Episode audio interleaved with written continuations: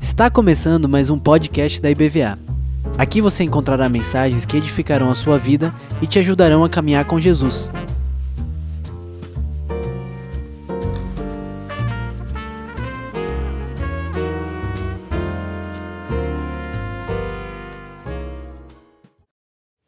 Boa noite, irmãos. Tá, tá fraco? No jantar ainda não? Boa noite, irmãos. Paz de Jesus, que bênção estarmos aqui na casa do Senhor, mais uma noite de, de, comunhão, de consagração, de oração, e é isso que nós fazemos às quartas-feiras. Certamente alguns irmãos estiveram aqui pela manhã, é, desfrutaram da, do culto de adoração hoje nessa manhã, de consagração, e agora à noite nós estamos aqui, né, para reunidos no nome de Jesus, para adorarmos, para entronizarmos o seu nome, para darmos o melhor que temos para Ele, porque Ele literalmente é que comanda as nossas vidas. Você tem essa convicção, Ele é o seu Senhor, Ele é o seu libertador, Ele é o seu Salvador. Você tem esse, essa certeza no seu coração que Deus é o que é o comandante da sua vida? Amém? É, eu não sei quem estava aqui no domingo, se você não estava no culto à noite, antes da gente começar a ministrar a palavra, o pastor Marcos falou de, de fazendo gols de placa, né? Você, você, quem é que participou aqui do culto de ceia no domingo? Quem é que ouviu essa ministração? É, e essa igreja vencedora, ela precisa fazer gols de placa, né? A gente está em ritmo de Copa aí, e ele falou de uma forma bem assertiva, de uma forma né, é de uma forma para trazer essa mensagem para a realidade que a gente está vivenciando. Ele tocou em seis aspectos e eu, não, eu vou relatar rapidamente aqui. Permanecer em Jesus foi o primeiro gol e na sua palavra. Né? Ele usou, o Evangelho de João 15, né? permaneceis em mim e a minha palavra em vós. Lembram-se disso que ele falou? Servir em humildade, amar os irmãos com honra também formação espiritual de todos do time, crescimento coletivo e também a fé com obras, baseado lá em Tiago. E, por fim, ele falou do gol de placa, que foi amarmos uns aos outros. Né? E eu queria, né, nessa, nesse contexto, trazer a mensagem de hoje. Né? É, Para a gente fazer o, um gol de placa, a gente tem que vencer alguns empecilhos no campo. Quem joga bola aí, quem teve no Men's Day, na chuva lá, que chuva de bênçãos, mas alguns se foram desafiados a jogar naquela chuva. Né? E literalmente você precisa, para fazer um gol de placa, você é, precisa é, romper algumas barreiras.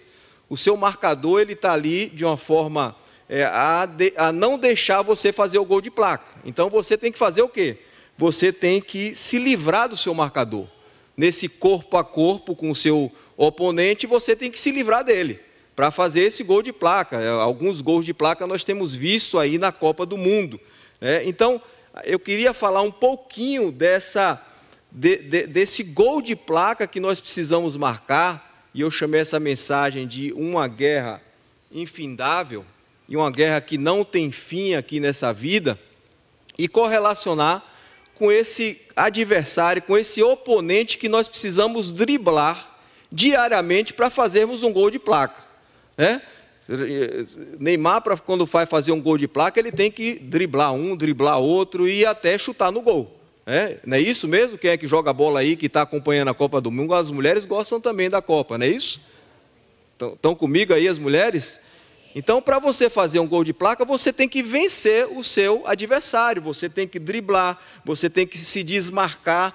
É, e eu poderia chamar essa ministração de hoje uma marcação vencendo uma marcação cerrada. Né? Poderíamos chamar também corpo a corpo incessante, corpo a corpo duradouro, né? mas eu vou chamar ela de uma guerra infindável. Vamos ver se está passando aqui. É interessante que quando Deus projetou e criou todas as coisas, ele fez tudo muito bom. A terra, todas as coisas que ele criou, os vegetais, os astros, o sol, as estrelas, ele, ele colocou tudo de uma perfeição é, muito sábia. Né? E o homem foi a coroa da sua criação. O homem foi criado ali na plenitude, um momento lindo, marcante, e tudo era muito bom. Né? E Deus colocou é, o homem para dominar a, aquele, aquele jardim, para cultivar, mas colocou uma ordem. Essa ordem, Deus queria que o homem é, ouvisse, obedecesse, mas ele simplesmente desobedeceu essa ordem. Né? Vocês lembram disso? Que Deus falou para ele: Olha, você pode fazer tudo, mas você não pode comer da árvore do conhecimento do bem e do mal. Deu essa ordem, mas o homem, infelizmente, a gente não vai se ater aqui nos versículos, ele não ouviu essa ordem, ele simplesmente desobedeceu. E Deus falou: Olha, se vocês fizerem isso, comerem da árvore do conhecimento do bem e do mal, vocês vão morrer. A morte vai entrar na vida de vocês e vocês literalmente vão passar a, vai passar a ter algo que isso vocês vão sofrer consequências é, é, contínuas no longo da jornada. Então, o pecado então entra no, no mundo, o homem desobedece e o pecado entra no mundo. E aí as coisas começam a suceder de uma forma não muito agradável. É, esse texto aí eu gostaria de ler, Gênesis 3, 6, e a gente está vendo exatamente o que aconteceu lá na criação, exatamente o que acontece nos dias atuais. E diz assim: E viu a mulher que a árvore, que aquela árvore era boa para se comer, agradável aos olhos e árvore desejável para dar entendimento. Tomou do seu fruto e comeu, e deu também a seu marido, e ele comeu com ela. Então, o que, que nós percebemos que levou a mulher ser ludibriada, enganada por, pela, pela serpente para que ela pudesse comer da árvore do conhecimento do mal? Foi o quê? A, a visão tornou agradável aos seus olhos, desejável para dar entendimento e também boa para se comer. E o que nós temos visto exatamente nos últimos dias, nos dias que nós estamos vivenciando hoje, é exatamente o que aconteceu lá. Né? É, é exatamente o que aconteceu lá. Veja lá o que está escrito em 1 João 2, 15 e 16. Diz assim: Olha, não amem o mundo nem o que nele há. Se alguém amar o mundo, o amor do Pai não está nele, pois tudo que há no mundo, desejo da carne, o desejo dos olhos e a ostentação e o, o orgulho dos bens não provém do Pai, mas sim do mundo. Então, a gente percebe que essas características que imperavam lá na criação, na desobediência do homem, também continuam imperando aqui. Ou seja, a carne, os, olhos e o orgulho são as mesmas tentações que é, infelizmente, continuam imperando na vida do ser humano. É isso a gente. E aí acontece que esse pecado gera um grande abismo entre nós e Deus. Né? Isaías vai falar isso lá: as vossas iniquidades fazem separação entre nós e o nosso Deus. É, os vossos pecados encobrem o seu rosto de vós para que não vos ouça. Então, esse abismo é gerado em decorrência do pecado original. Então, todos nós passamos a sofrer desse mal é, grandioso que é o pecado no seio da humanidade.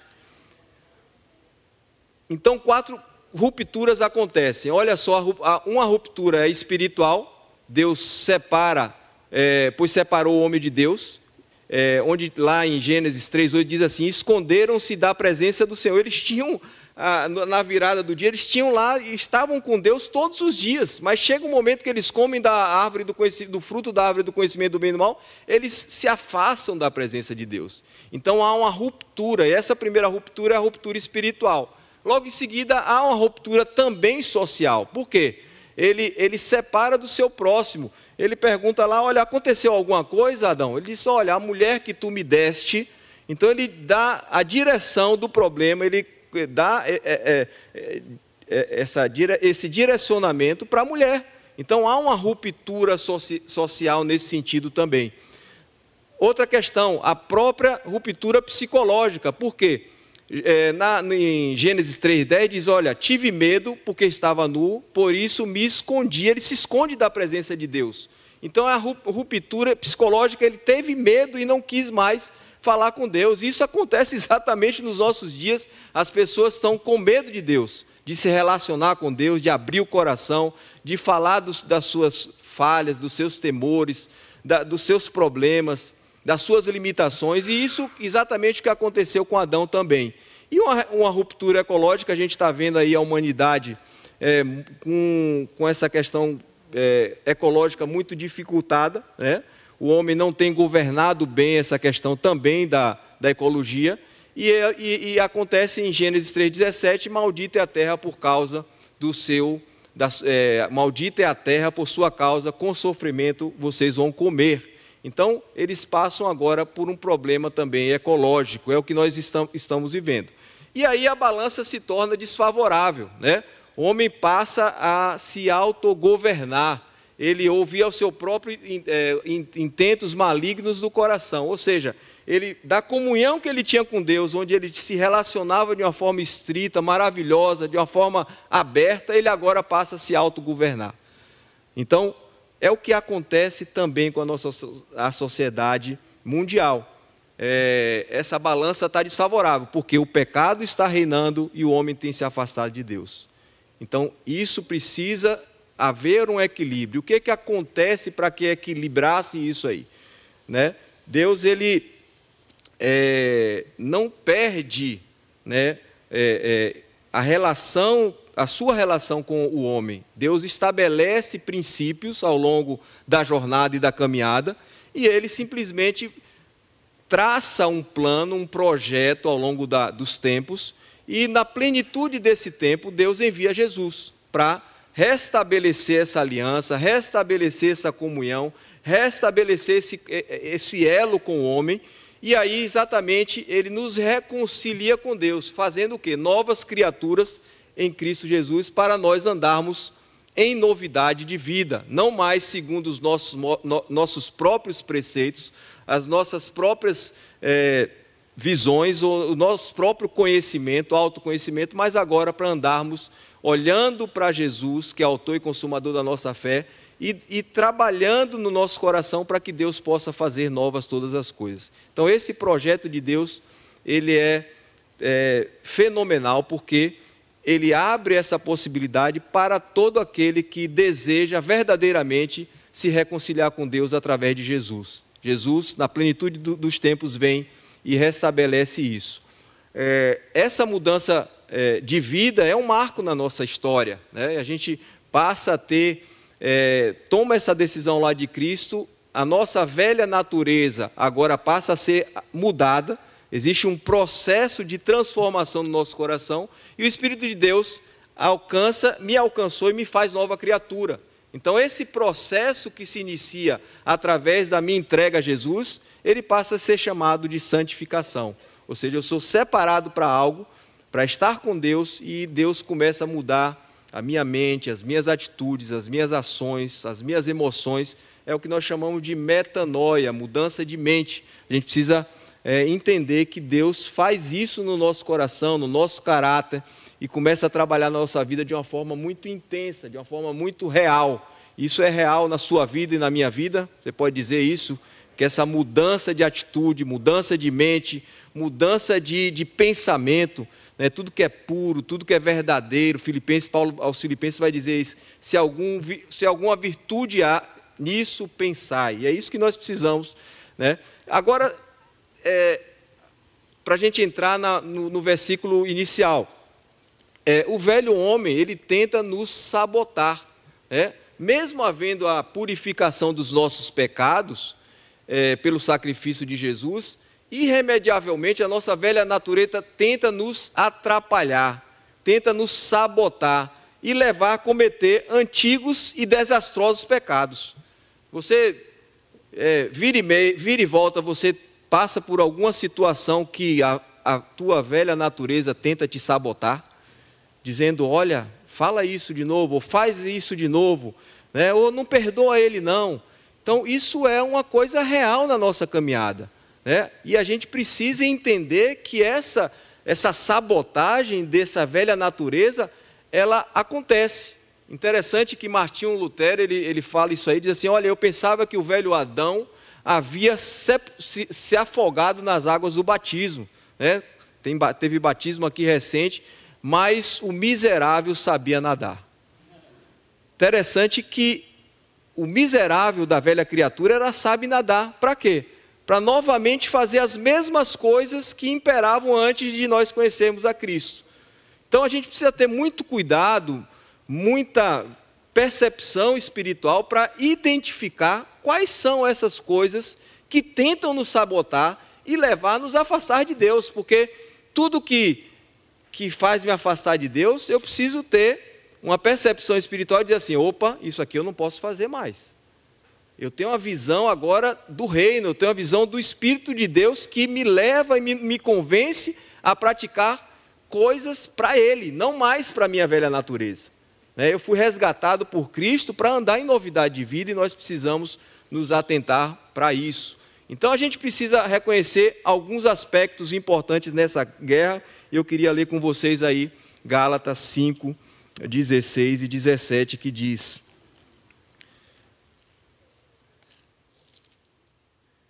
É, esse texto é muito conhecido e, e eu não vou ler todo ele, é, do, das obras da carne e dos frutos do Espírito, mas só esse trecho inicial aí diz assim: Olha, mas eu afirmo, andai pelo Espírito e vocês nunca satisfarão os desejos da carne, porque a carne ela luta contra o Espírito e o Espírito ela luta contra a carne. Eles se opõem um ao outro, de modo que não consegue, conseguis fazer o que quereis. Então, essa luta entre carne e espírito, ela é real.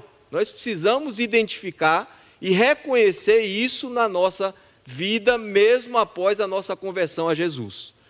Porque às vezes tem pessoas que estão dizendo assim: olha, eu agora estou é, no céu, nada me abala, eu não tenho mais problema nenhum com a, com a minha velha natureza e eu agora fui transportado para o reino dos céus. É verdade, nós somos transportados para o reino de Jesus.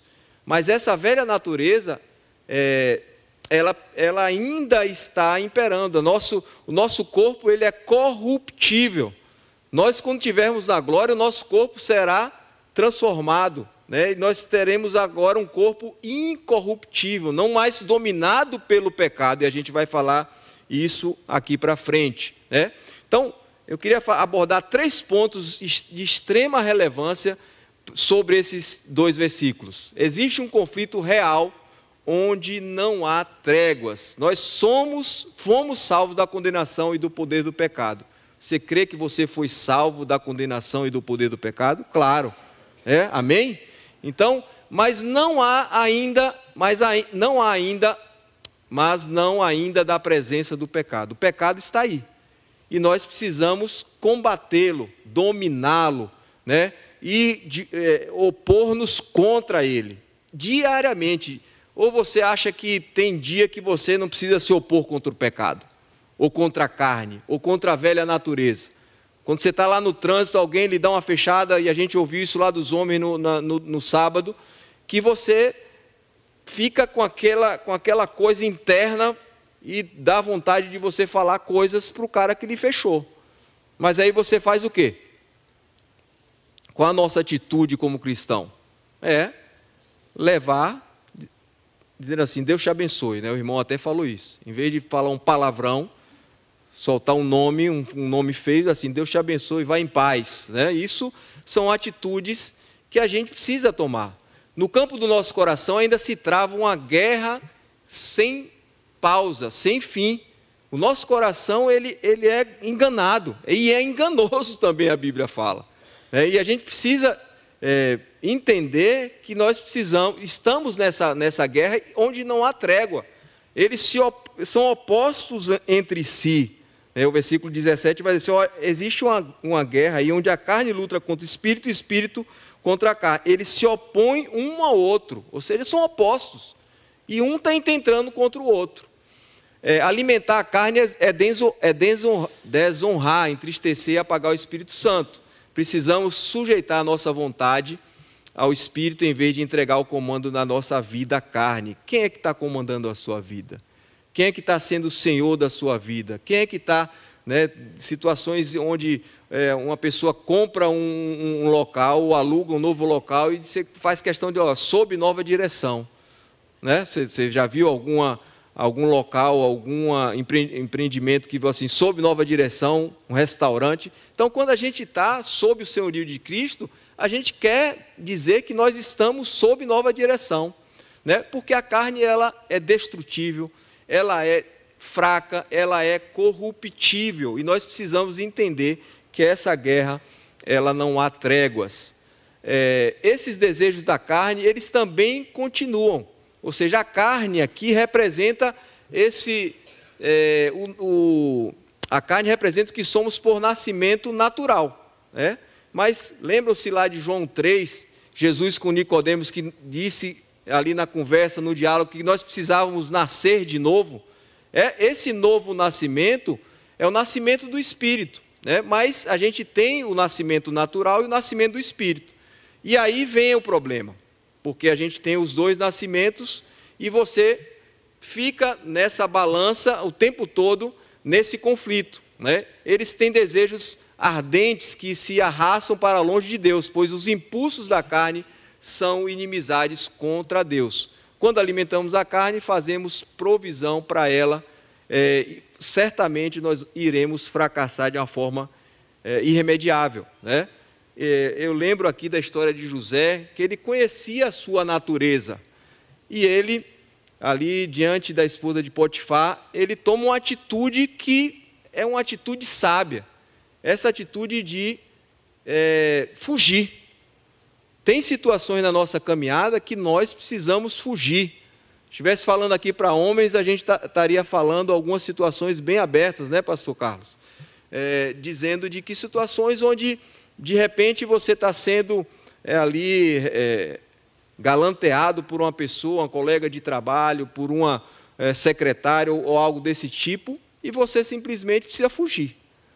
Você não, você não vai dar voz a essa situação, porque, é, consequentemente ou certamente, você vai ser enganado e pode cair no engodo, num grande problema que pode desestabilizar a sua vida e gerar uma morte espiritual que não tem fim, não tem tamanho. É, a gente precisa pensar muito nisso. É, essa geração ela está brincando com com o pecado e com a fragilidade do, do ser humano. Né? Às vezes, batendo papo com a mulher de Potifar, pensa aí em situações que você possa estar vivenciando nesse momento, ou de, deitando o colo na cabeça de Dalila, das Dalilas da vida, ou então olhando do terraço uma mulher do seu vizinho e desejando ela, e fazendo outras coisas para tê-la de, de perto, né? ou, ou simplesmente conversando com serpentes no jardim? Qual é a sua realidade hoje que você está vivenciando? Será que você está atento, você está vigilante, você está é, determinado em combater essa guerra que ela é real, uma guerra real, uma guerra que acontece todo dia? Então a gente precisa reconhecer os nossos limites e as, e as fragilidades para não cairmos em tentação. Nós somos pessoas frágeis, limitadas, mesmo com a presença do nosso Deus, mas nós somos essas pessoas que podem, em qualquer momento, é, cair. Aquele que está de pé, a Bíblia fala, cuidado para que não caia, e a gente precisa ter muita atenção em relação a isso. É, essa guerra eu não consigo vencer sozinho. Eu não li o texto aqui, voltando aqui. Como é que volta? Aqui. É, eu não li o texto, vou deixar para você ler aí Romanos 7, Paulo falando dessa guerra e que ele vivenciou, olha, o bem que eu quero fazer, esse não faço, mas o mal que não quero fazer, esse faço. Ele vai falar desse texto aí. Se você pegar Romanos 6, 7, 8, vai, vai trazer um, uma visão muito interessante dessa guerra. E a gente precisa estar munido é, desses, é, do manual de Deus para nós, que é a Bíblia. Então a gente precisa estar bem atento em relação ao que nós é, pudemos conhecer dessa guerra. Então, é, outra coisa que a gente aprende: essa guerra a gente não consegue viver sozinho. Olha só o versículo 16: Mas eu afirmo, andai pelo Espírito, e vocês nunca satisfarão os desejos da carne.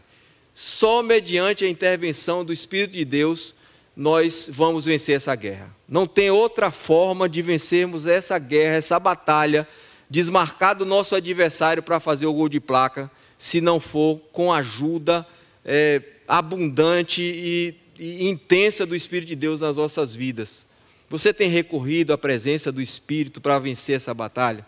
Você tem buscado isso dioturnamente na sua vida, na sua caminhada, a presença abundante e graciosa do Espírito de Deus para vencer essa batalha? Você tem levado isso, essas, essas, essas coisas que às vezes tentam minar o nosso coração, né? e, e às vezes a gente está é, esquecendo que a gente está travando essa guerra no nosso mundo diário. Né?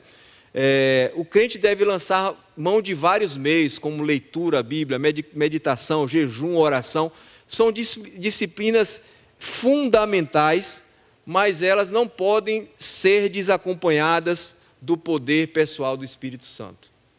O Espírito de Deus é que nos vai garantir a nossa vitória sobre nessa guerra. Só Ele pode nos dar vitória nessa guerra. Você tem essa convicção, esse, ou você está batendo no peito e diz assim: agora eu sou cristão, eu posso todas as coisas.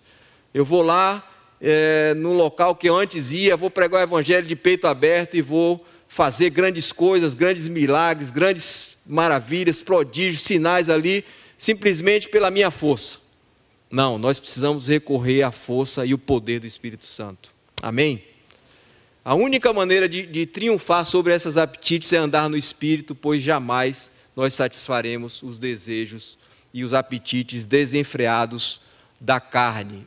Queria trazer essas atitudes práticas nessa guerra. Quais são elas?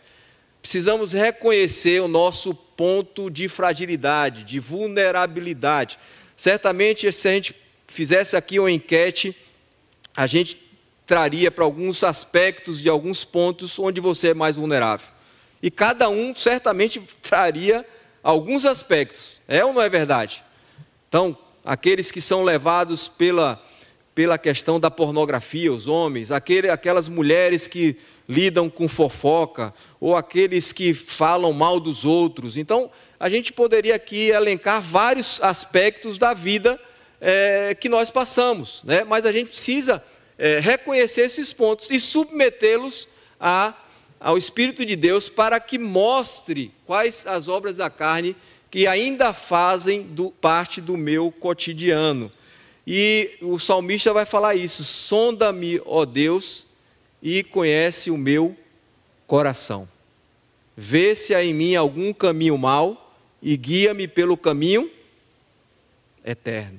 Então nós precisamos submeter ah, essas fragilidades a quem pode nos ajudar a vencê-las, que é o Espírito de Deus. Só através do Espírito de Deus nós podemos vencer. Afaste-se da tentação, o tópico 2. Se, se alguém está sendo tentado, corte o mal pela raiz, fique longe de situações ou, ou pessoas que te induzirão a cair. Né?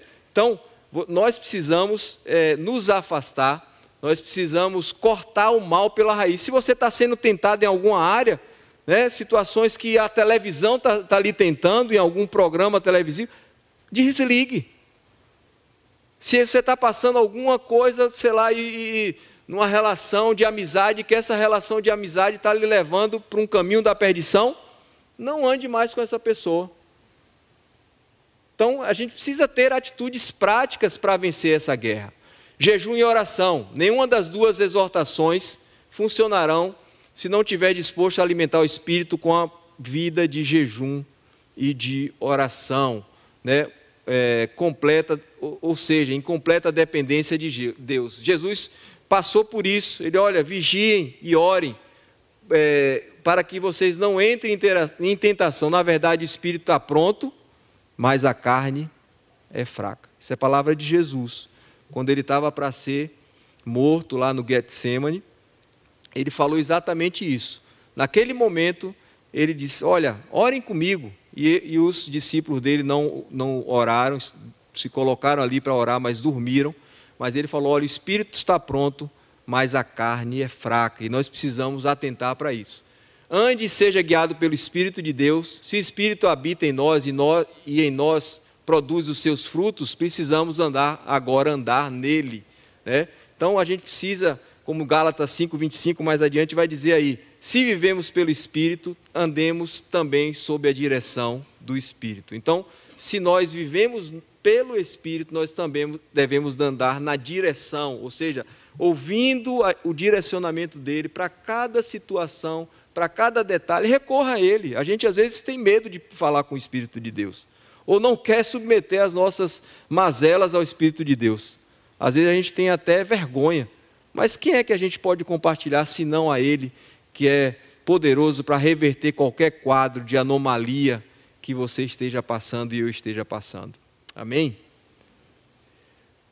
Essa historinha aí está é, é, tá no livro lá do, do Espírito Santo, do Billy Graham, que vai dizer assim: um pescador esquimó vinha cada sábado à tarde à cidade, sempre trazia consigo dois cachorros, um branco e um preto.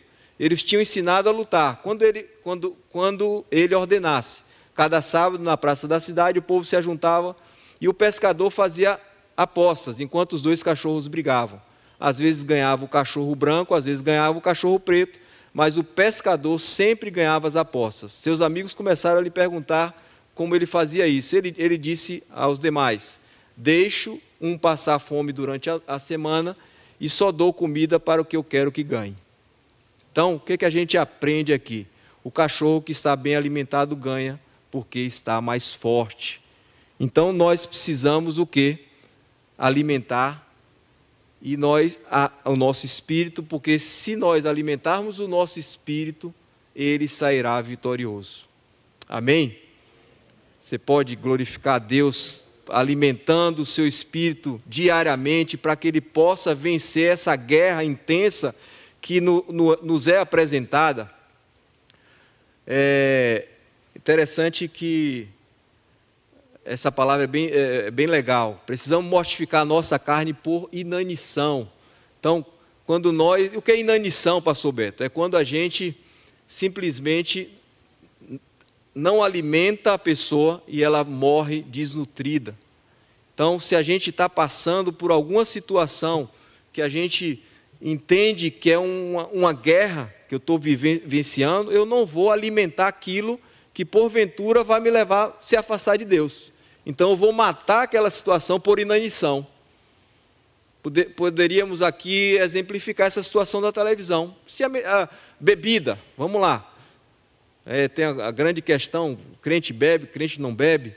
É, o fato do problema não é bebe ou não bebe, mas o quanto bebe e o que pode levar a, a bebida alcoólica na sua, no seu organismo lhe fazendo gerar problemas sérios. Então, se a pessoa sabe que a bebida, né, na sua vida lá pregressa, é, ele vai lhe trazer problemas, eu vou deixar de beber, eu não vou beber mais, porque se eu botar um pouquinho de, de, de bebida, seja qual tipo for, ela vai me trazer um transtorno que eu posso fazer besteira.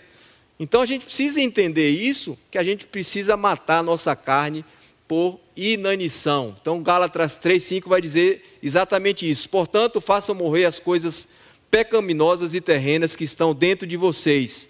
Fiquem longe da imoralidade sexual, da impureza, da paixão sexual, dos desejos maus e da ganância que é idolatria. Aqui tem dois versículos, ficaram aí. É, um é 1 Pedro, que diz assim: Amados, vou ler só o de baixo. Exorto-vos como peregrinos e forasteiros que sois, a vos absterdes das, caixões, das paixões carnais que fazem guerra contra a alma, mantendo exemplar o vosso procedimento no meio dos gentios, para que naquilo que falam contra vós, outros como de malfeitores, observando-nos em suas boas obras, glorifiquem a Deus no dia da visitação. Aleluia.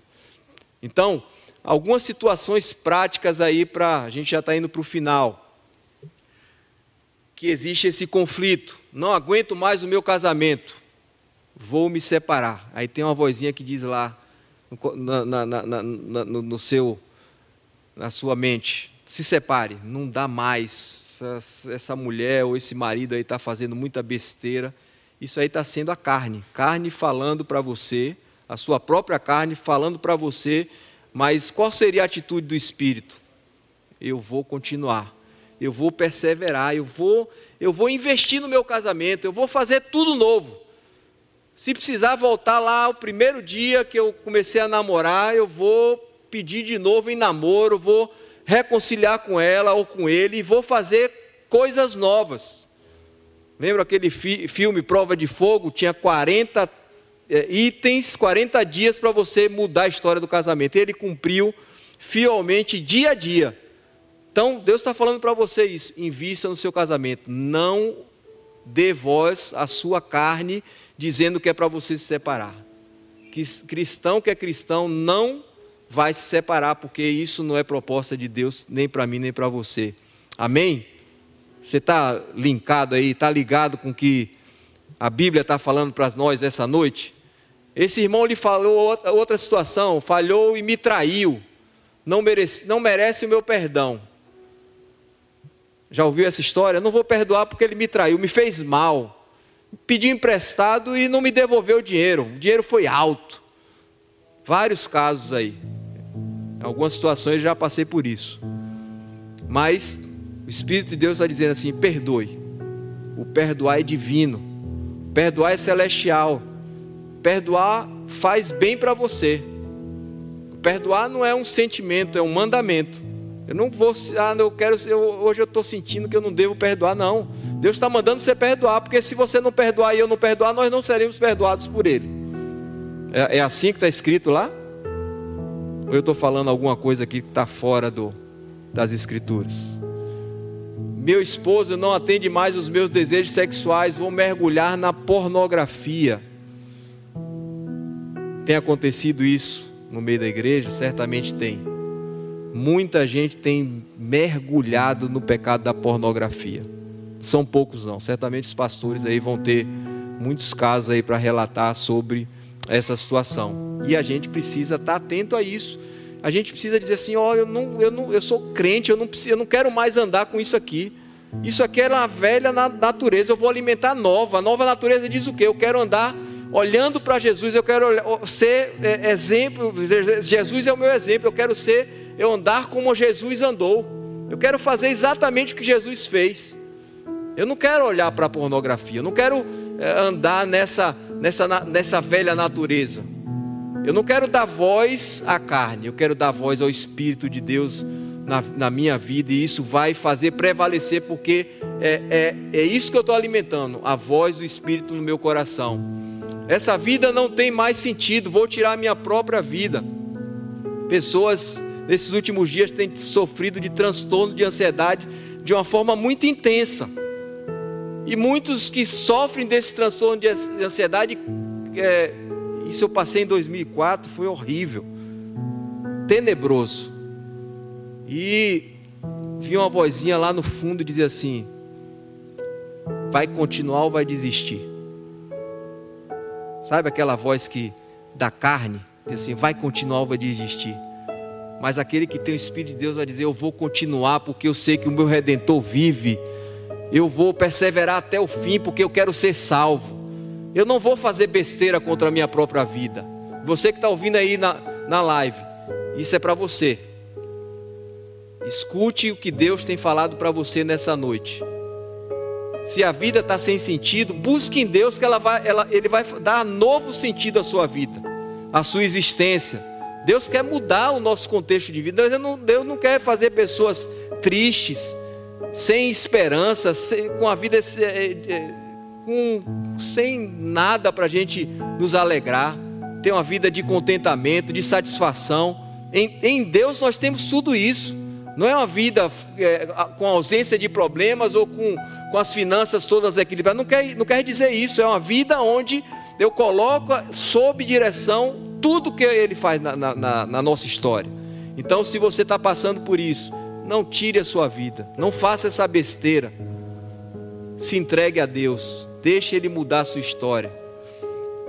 Outra situação, não gosto daquele irmão. Quantos daqueles dizem assim, olha para o irmão e diz assim: Eu não gosto, não, não vou com a cara do Cícero. Nunca falou com ele, nunca tomou um café com ele.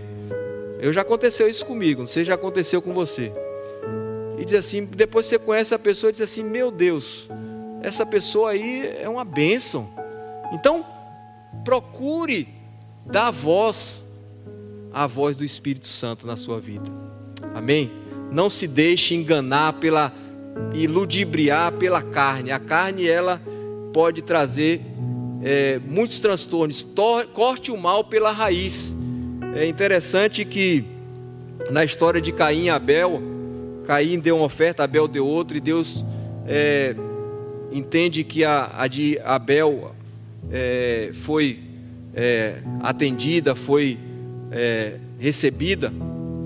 E numa determinada situação, Deus fala isso para ele: olha, Caim, se você fizeres bem, não é certo que você será aceito. Você vai ser aceito, Caim. Você tem que fazer bem. E se não fizeres bem, mas se você não fizer bem, o pecado já à porta, e sobre ti será o seu desejo, mas sobre ele você deve dominar.